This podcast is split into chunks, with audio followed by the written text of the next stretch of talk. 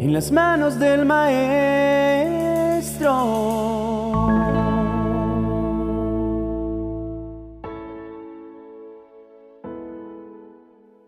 Amós el profeta salió de su tranquila vida de sencillo campesino y pastor de ovejas para presentarse ante la capilla privada del rey Jeroboán II en la ciudad de Betel, donde el sacerdote Amasías oficiaba las reuniones llevando mensajes que se ajustaban al deseo del rey y del pueblo, pero no al de Dios.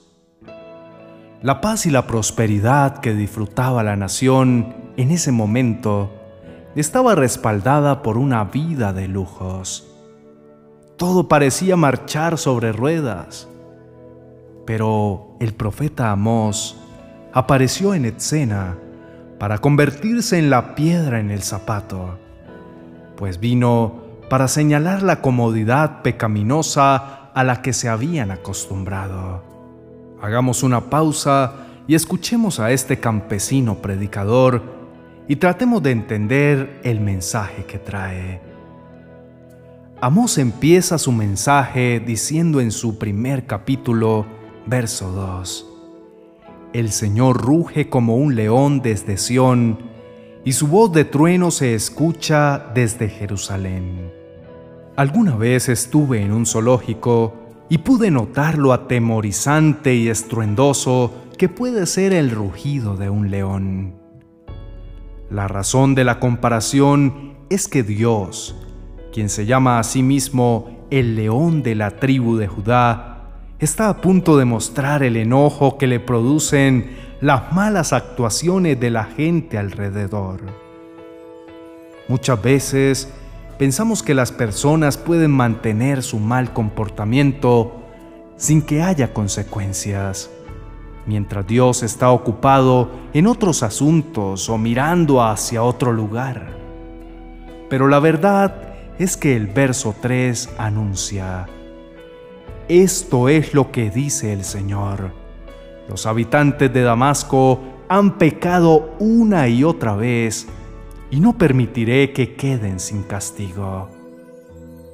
Verso a verso y hasta el segundo capítulo, Dios detalla la maldad de los otros siete pueblos, filisteos, fenicios, edomitas, amonitas, moabitas, pero tristemente dentro de la lista aparecen también los de Judá e Israel, que para ese entonces se habían convertido en dos naciones separadas.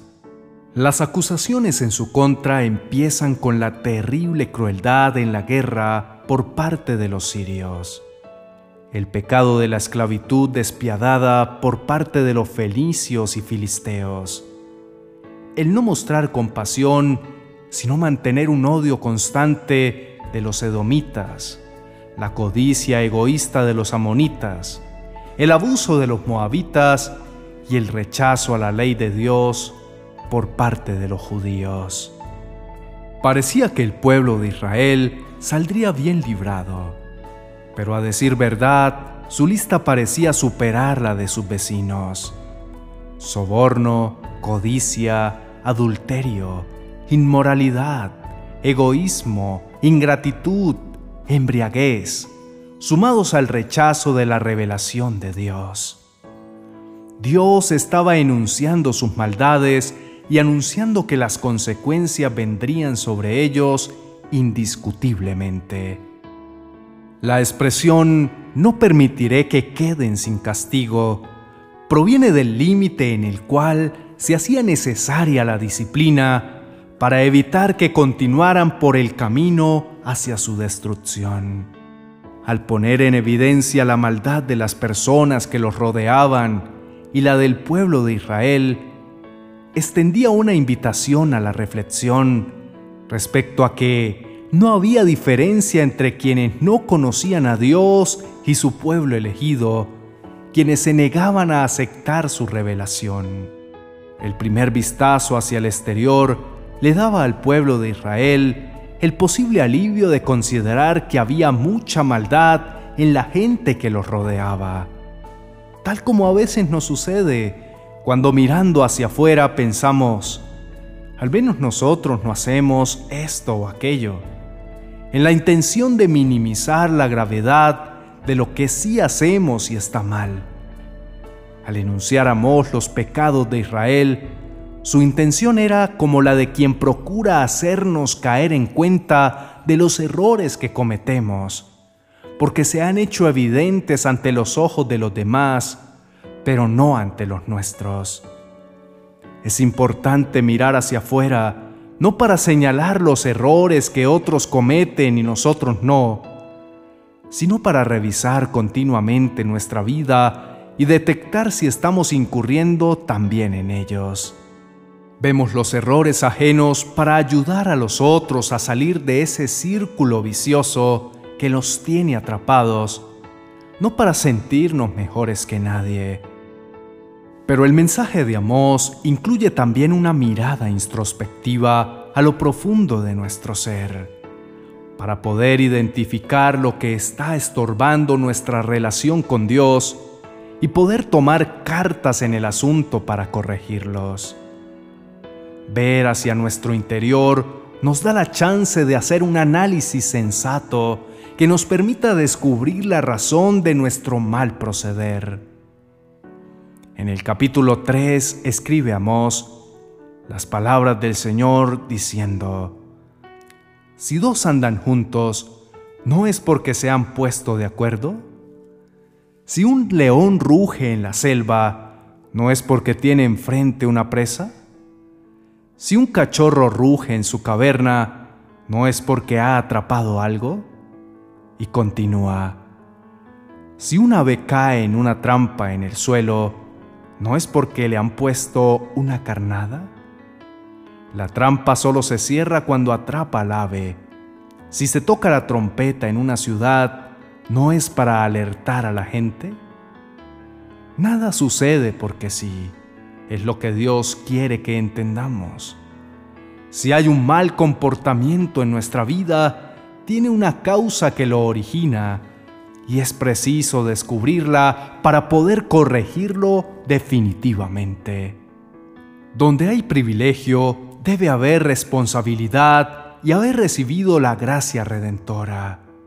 El perdón de nuestros pecados no constituye una licencia abierta para continuar pecando. La solución ha sido siempre la misma, y Dios nos la recuerda en el verso 4 del capítulo 5. Vengan a buscarme y vivirán. No hay que buscar nada más, ni a nadie más que a Dios para recibir la restauración que precisamos habiendo mirado alrededor y dentro nuestro, nos queda una recomendación más que nos damos, y es mirar hacia el futuro. Nada se construye cuando permanecemos anclados al pasado. No llegaremos a la meta si insistimos en regresarnos al inicio.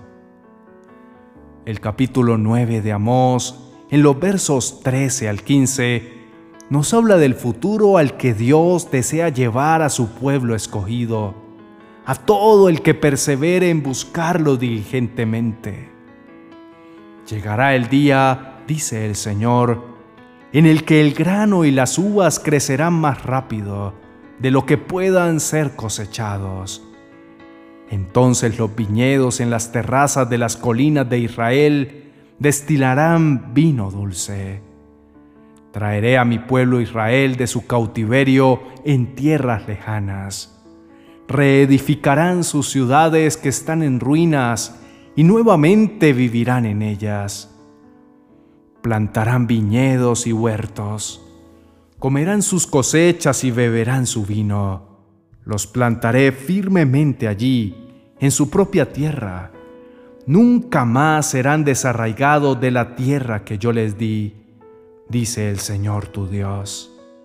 Ese futuro de restauración y bendición con el que todos hemos soñado es el que Dios ha preparado para quienes aprendemos a mirar a nuestro alrededor para ayudar a rescatar a quienes están perdidos.